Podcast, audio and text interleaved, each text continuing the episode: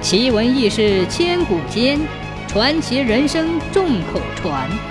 千古奇谈。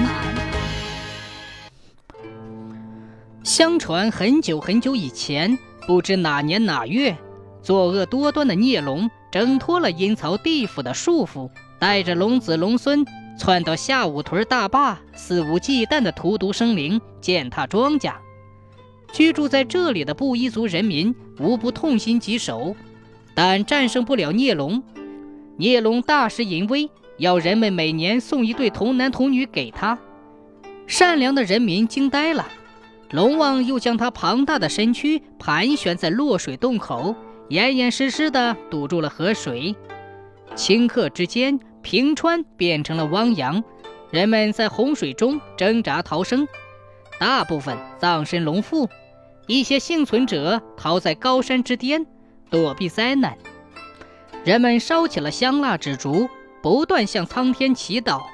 一时间，香烟缭绕，惊动了天上的织女。她决心下凡拯救受苦的人们。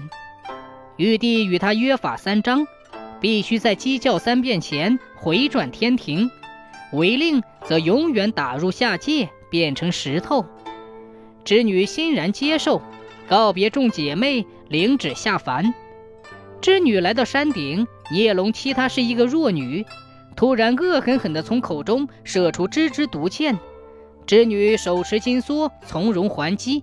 人们见此情景，不约而同地在四周山上点起了堆堆篝火，敲锣打鼓为织女助威。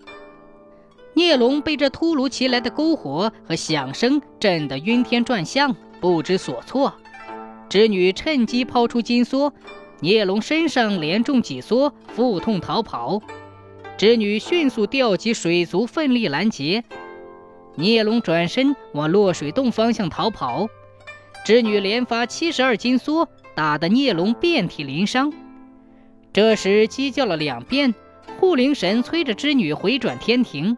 织女决心斩草除根，为布依族人民铲除祸害，把天庭的戒令置之度外。眼看孽龙快要钻进落水洞逃命去了，织女奋不顾身，轻舒玉臂，抓住龙尾一拖，将孽龙抛到山上，反手对准龙头就是一梭，孽龙被牢牢地钉死于龙洞前。这时雄鸡高唱三遍，忽然听得哐当一声，天门紧紧地关上了。由于误了时辰，织女站着不能动弹了。但他双目注视着龙洞口，慢慢的变成了食人山。织女永远的留在了人间。这座独峰兀立的仙女山，坐落下武屯大坝南端的原田内，形象逼真，活灵活现。每年阴历七月七日，都有成群结队的喜鹊飞到这里，为牛郎织女搭起一年一度的鹊桥会。夜深人静的时候。谈恋爱的布衣青年男女，还隐隐约约听见牛郎和织女的窃窃私语。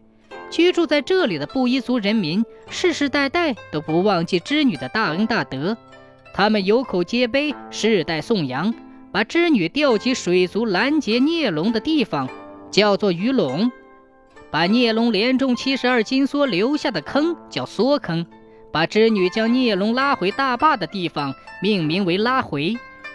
把织女伏龙的山叫做抛魔山，为织女修庙宇、塑金身，享受人间香火；把金梭钉死孽龙的地方叫金梭堂，把织女用金梭在龙尸身上划的那条沟叫龙背沟。人们从此安居乐业，把聚居村寨取名乐业村。